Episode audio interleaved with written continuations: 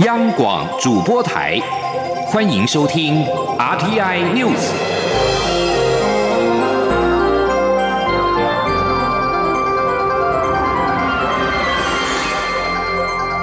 听众朋友您好，欢迎收听这节央广主播台提供给您的 RTI News，我是张顺祥。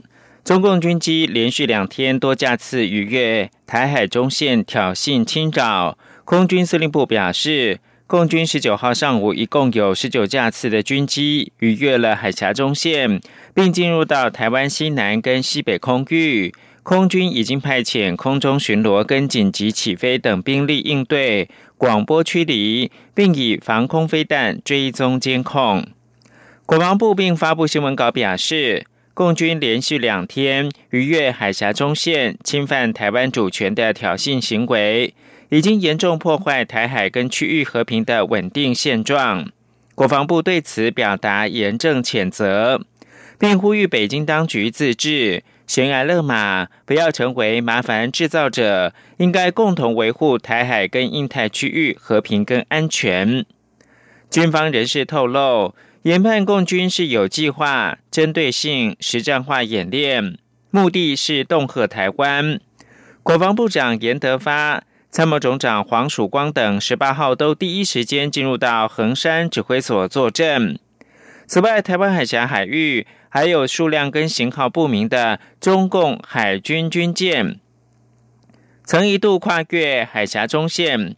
国军基隆港的军舰紧急的出港应处，共机连续两天多架次的渔业台海中线挑衅。国台办宣称是针对当前台海安全形势和维护国家主权需要采取的必要行动。国民党十九号对此表示，完全不能够认同，反对中共任何对台湾具有威胁的军事行动，应该宣布放弃武力犯台。国民党表示，民进党政府缺乏有效应应中共军方连日军事挑衅的作为。除了国军前往监控，应该想办法透过政治的方式降低两岸的紧张，以免让台湾民众继续陷于战争的风险之中。国民党强调，美国跟中共当局竞合仍会持续，只要台海两岸能够继续对话，累积互信，美台关系跟两岸关系将可以不是零和关系。而且，过去国民党执政时期的亲美和陆仍然是可以并行不悖，为台湾的生存找到较佳的战略基点。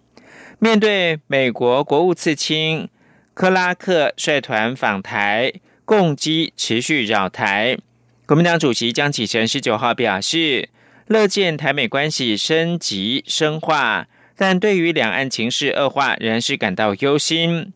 台海局势诡谲，两岸政府应该紧速的恢复对话。接着把新闻焦点关注到是前总统李登辉的追思礼拜，十九号举行，由蔡英文总统颁赠褒扬令，副总统赖清德则率领五院院长卫灵祭覆盖国旗。李故前总统登辉先生毕生重记叠音。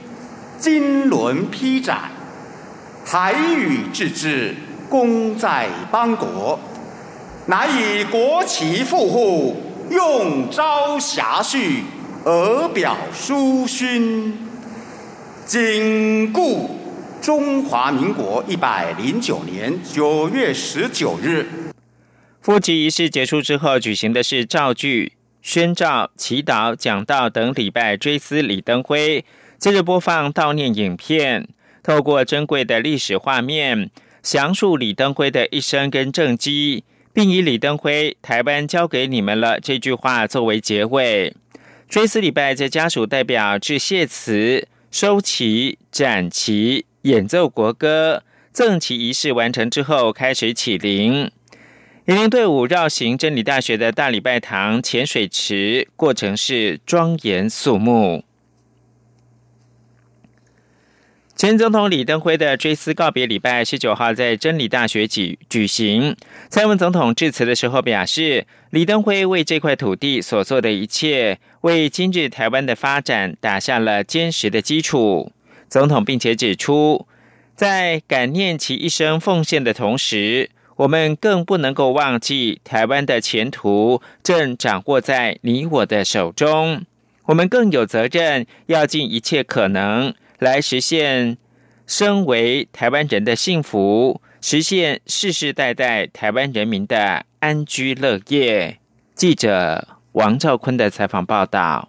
前总统李登辉追思礼拜，先由蔡英文总统颁赠褒扬令。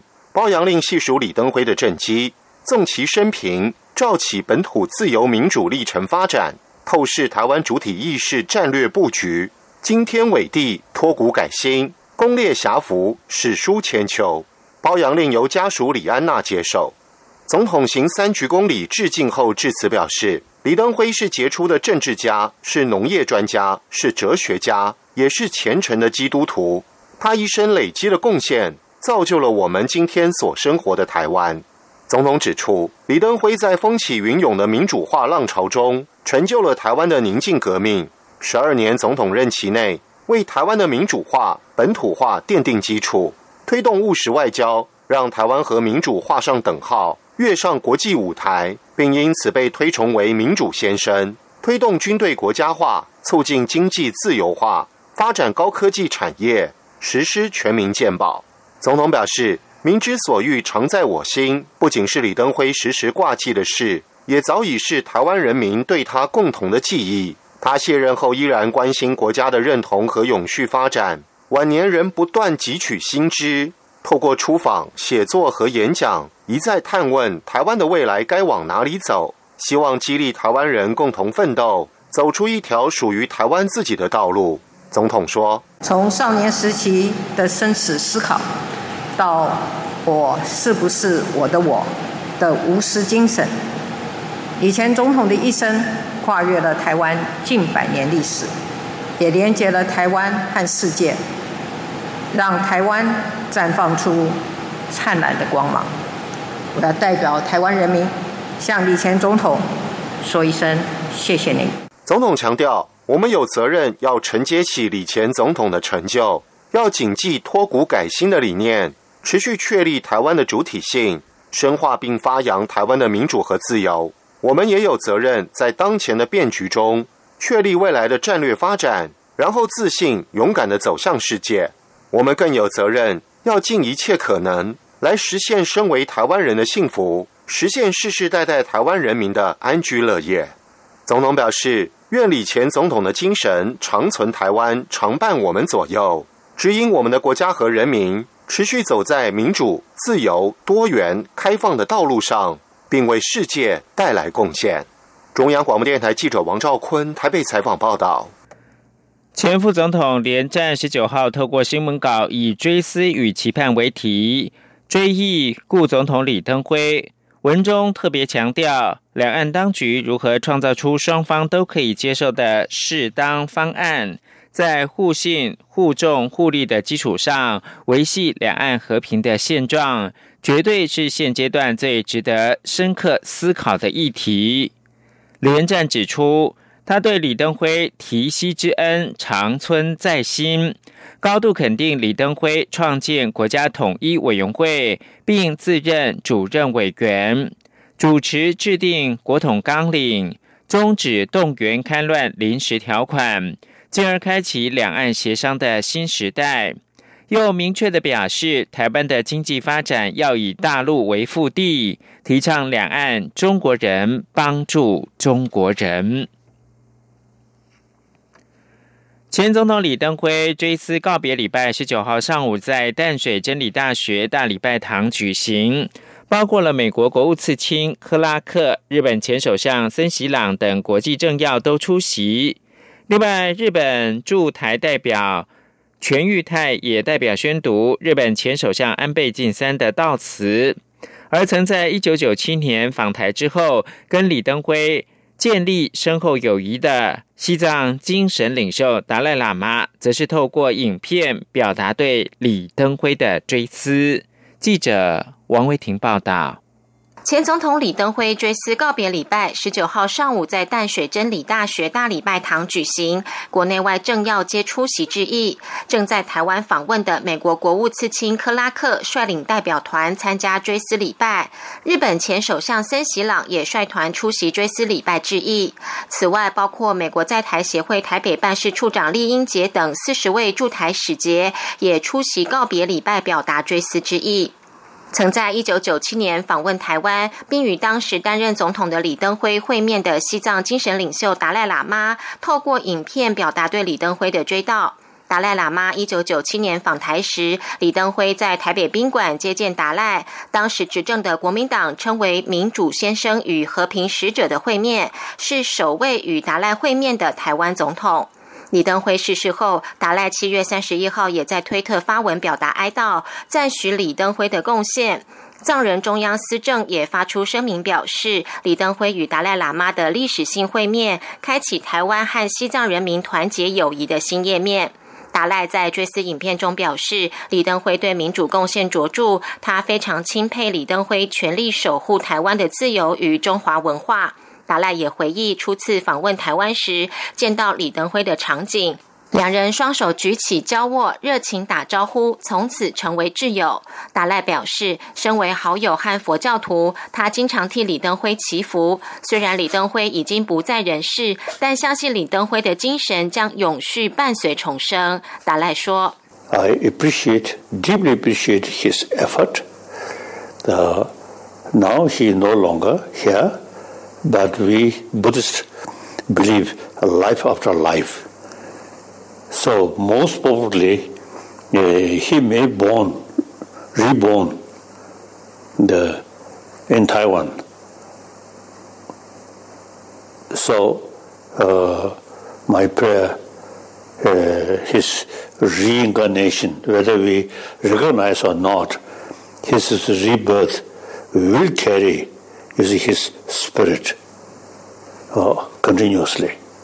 日本台湾交流协会台北事务所代表全玉泰也宣读日本前首相安倍晋三的悼词，表达对李登辉促进台日关系友好的感谢。安倍在悼词中对李登辉的逝世表达衷心哀悼之意，并表示李登辉将自由、民主、人权等普世价值在台湾扎根。被世界誉为民主先生，也对增进日本和台湾的相互理解与友好有重大贡献。安倍表示，李登辉温暖的笑容与有力道的握手，对民主的坚强信念，对台湾的坚定情感与强烈使命感，以及对日本的期待与温馨话语，仿佛昨日之事，至今仍深深刻画在他的内心。安倍向李登辉表达深深的感谢与敬意，并希望李登辉化为千缕微风，温柔守护日本与台湾。中央广播电台记者王威婷采访报道。日本前首相森喜朗率团来到台湾，出席前总统李登辉的追思告别礼拜，在十九号下午搭机返回日本。临行前接受媒体访问，并主动的趋前跟记者近距离的对话。对于李登辉的辞世，森喜朗表示：“作为人类，一定要和平，也要拥有自由跟民主，这应该是李登辉留给后人的讯息。”森喜朗并且期盼，不要像我跟李登辉那个时代，用武力压制不同意见。各方在新的时代里面，应该是以对话合作取代军事对抗。记者。王兆坤的采访报道：日本前首相森喜朗返国前，在松山机场接受媒体访问。他表示，李登辉与他都是同时代的人。如今李登辉的时代结束，他也从政坛退休，我们的时代已经结束，所以由他来出席李登辉的追思告别礼拜，也许是一件适合的事。由于中共解放军近期军事行动不断，媒体关切台日是否应进行安保合作。森喜朗认为。国际局势虽然紧张，但以军事力量解决问题的时代应该要结束。在新时代里，各方应透过对话沟通合作，寻求和平。森喜朗是东京奥运组委会主席，他以奥运为例，再次强调，各方以军事力量对抗的时代已经结束。森喜朗说：“ですからみんながそう思ってるんですからね。みんながそう思ってるんですから。 戦争オリンピックをやると戦争がみんなでやめようやっていうそういう合意になるんなら毎月オリンピックやったらいいんじゃないかな、ね、毎月野球大会やったりサッカーやったりラグビーやったり。ずっと一年中そうやってたらその間ずっと平和かもしれないね。森喜朗指出，各国之间都可能会有一些纠纷，但一定要透过对话方式解决，不要像我跟李登辉那个时代用武力压制不同意见。中央广播电台记者王兆坤台北采访报道。国际新闻。泰国学生抗议浪潮未歇，法政大学的学生团体十九号发起了抗议，位在大皇宫旁边的皇家田广场涌入大概两万名的群众，高喊着“政府下台，人民万岁”口号，表达对政府的施政不满。泰国从七月以来，全国掀起一片学运的浪潮。八月十号，法政大学学生在法政的蓝石校区集会，并念出十点改革王室声明。由于泰国有严厉的冒犯君主罪，民众很少公开谈论王室。法政大学学生的声明在泰国的社会投下了震撼弹。学生团体在集会之前曾经举行记者会，表示会提出王室改革的相关诉求。法政大学一开始不愿意出借校园供学生使用。十九号早上，大批的抗议人士一度挤在校门外，要求进入校园。接着，大概在中午时分，打开校门，抗议人士顺利进入到校园。尽管十九号的曼谷天气不好，不时飘着细雨，但没有办法浇熄抗议人士的热情。从下午开始到傍晚，越来越多人涌入到法政大学的校园。随着人潮越来越多，主办单位将舞台架设在校园旁的皇家田广场。截至到晚间十点为止，现场大概涌进了两万人，群众高喊着“政府下台，人民万岁”口号，表达对政府的施政不满。由于俗称红衫军的反对独裁民主联合阵线在抗议前表态支持这场示威，因此除了年轻人之外，十九号不少红衫军的支持者也到场。而学生团体准备在今天二十号的早上游行到总理府递交请愿书。向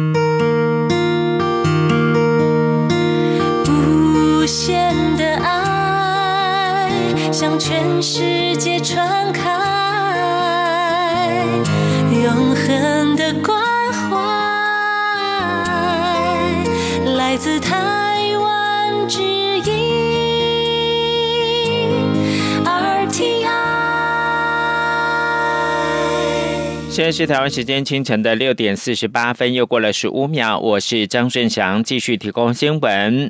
常年旅居海外者回台湾用健保争议频传，民众观感差。健保署署长李伯章十九号坦言，正在研议改革，未来不论是停保后复保，或者是退保之后再加保，都打算要追回出国期间的保费，预计在十月展开讨论。艺人黄安近年高调的使用健保。令不少民众对于旅外民众回台湾使用健保就医相当的反感。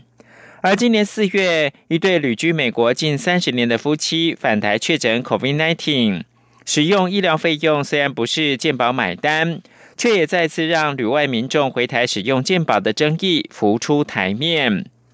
李伯章十九号在出席卫福部的活动时，被媒体问到此事时坦言。对于旅外国人使用健保问题，确实有改革的想法。他以一般的商业保险为例，一旦加保，没有特定的原因就不可以停保，民众也不可能在疾病严重时才加入，病情稳定之后就退出。但这正是健保的弊病所在，因此研议相关的改革措施。李伯章说：“未来不论是停保之后复保、退保之后再次纳保者，都可能追回出国期间的保费。健保署也发现很多旅居国外者回台都以保费最低的第六类身份纳保，但这些人在国外经济状况都很好，却不用缴税，也无从掌握实际所得，引发不公争议。因此，预计在十月、十一月展开相关的讨论。而卫副部长陈时中则表示。旅外民众因为没有国内收入，收费等级比较低，未来海外收入也纳入到健保费考虑。记者王维婷的报道。常年旅居海外的民众，因为生病回国就医使用健保的情况，屡屡引发争议。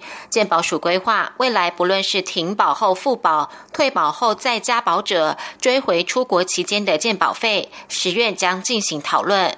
对此，卫福部长陈时中十九号下午受访时表示，国内没有收入者健保保费等级比较低，未来考虑将海外收入也纳入健保费收取考量。他强调，各项可能方案都纳入考量。陈时中说：“那本来持续如有在健保身份，那当然健保费都一直要缴嘛。那现在在台在海外，主要是说有些在国内哈，他就没有相关的收入，哈，所以相关那个健保收费的等级就比较低。那未来是考虑说把海外的收入哈也要纳入我们健保费的一个考虑，哈，是这样子的哈。”陈时中之前曾经说过，吃猪睾丸体力会变好，会变聪明，以及进口三十个月龄以下的美牛没事，这些牛长大之后也不会得狂牛症。这些说法引发台北市长柯文哲批评，要陈时中别再讲。陈时中今天受访时说，吃猪睾丸体力会变好是一种民俗讲法，小时候经常听长辈这样说。他也表示，三十个月龄以下的美牛进口，再过一年就是三十个月龄以上，变化不大，不会增加很大的危险性。以前牛的风险是来自食物，现在牛只没有吃含有牛骨粉的饲料，长大也都没有吃，不容易有染病的情况。中央广播电台记者王威婷采访报道。中央流行疫情指挥中心公布，台湾在十九号新增三起 COVID-19 境外移入病例，分别是菲律宾籍二十多岁男性案五零四，本国籍三十多岁男性案五零五，以及本国籍五十多岁女性案五零六，分别自菲律宾、缅甸及日本入境台湾。疫情指挥中心发言人庄仁祥表示。近来国际疫情持续延烧，台湾还是会持续的出现境外移入个案。请听记者王维婷的采访报道。中央流行疫情指挥中心发言人庄仁祥十九号公布，台湾今天新增三起武汉肺炎境外移入病例，累计五百零六人确诊。庄仁祥表示，这三起境外移入病例分别自菲律宾、缅甸及日本入境台湾。他说，菲律宾全国确诊二十七万九千例，死亡四千八百三十人。最近一周平均每天有三千八百人确诊，正处在疫情高峰。缅甸全国四千六百二十一例确诊，七十五人死亡。十八号有四百二十四例确诊，是单日确诊病例最高纪录，显示疫情上升中。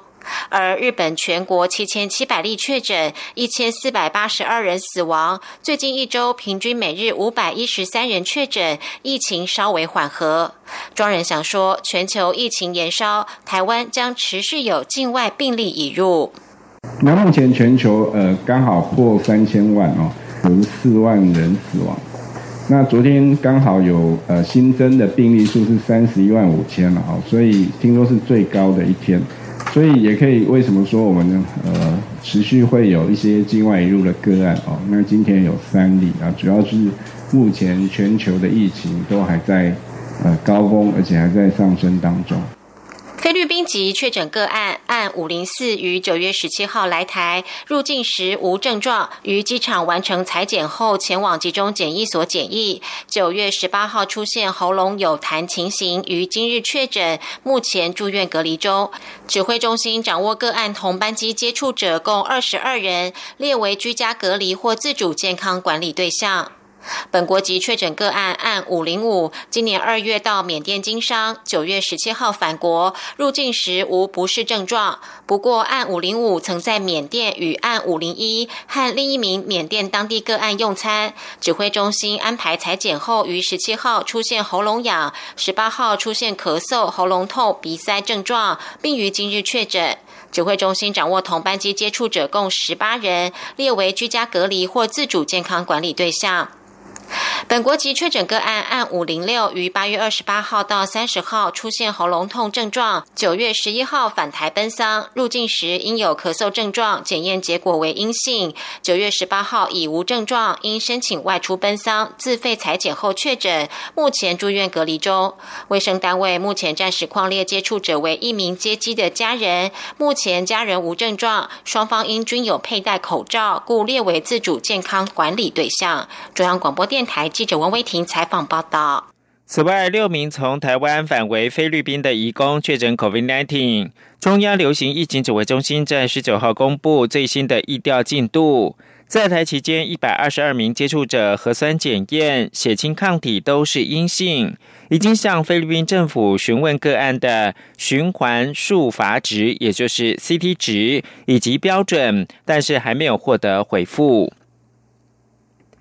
今年也就是第五十五届的广播金钟奖得奖名单出炉，中央广播电台摘下两个奖项，分别是生活风格节目主持人奖、广播剧奖。江昭伦报道。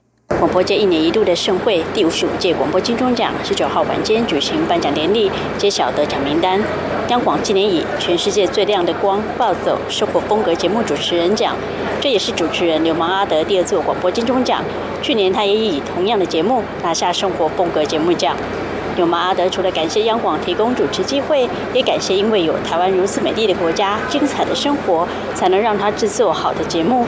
尽管目前暂别广播舞台，不过流氓阿德强调，希望未来能重返空中，带给听众更多精彩故事。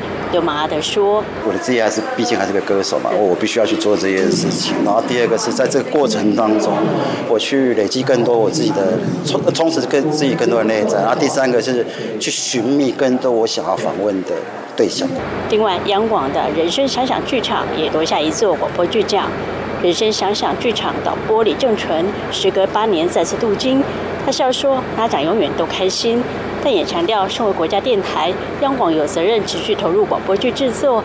他也相信广播剧对不少人而言仍具吸引力，尤其制作广播剧需要全面专业广播训练，是团队合作非常不容易。李正淳说：“做广播剧有一种特别高兴的，就是说，因为他团队合作，你会感觉到每次完成一个剧之后呢。”你就会有一种成就感，那种成就感跟以前一个节目的那种成就感不一样，因为你把那么多的人、那么多的一些元素通通都在一起，我觉得这个非常的不简单。人生想想剧场是以接体员的视角，透过广播剧形式看待人生中的变幻离合。李正淳认为，这样的题材不只对自己，相信也会对观众带来许多心思。中国电台记者张超伦台北采访报道。路透社十九号引述彭博表示，热门中国短影音应用程式 TikTok 诉诸美国法院，期盼能够挡下川普政府的封杀令。TikTok 跟北京母公司字节跳动十八号晚间向华盛顿的联邦法院递状，挑战川普政府的行政命令。美国商务部十八号下令，从二十号开始禁止美国境内下载 TikTok 跟中国的微信。诉状表示，川普下令禁止 TikTok 是越权，这么做完全是出于政治理由，而非依法阻止不寻常严重威胁。而中国商务部在十九号公布不可靠实体清单规定，若外国实体危害中国国家主权、安全、发展利益，或对中国企业、其他组织或个人采取歧视性的措施，即可能被列为不可靠实体制裁。央视报道，这项不可靠实体清单规定自公布日起实施，也就是即日起生效。外界认为，由于美国对中国企业的防堵日趋积极，特别是川普政府宣布二十号开始境内禁止下载 TikTok，并且禁用微信，中国随即推出这项规定，颇有报复意味。以上新闻由张顺祥编辑播报。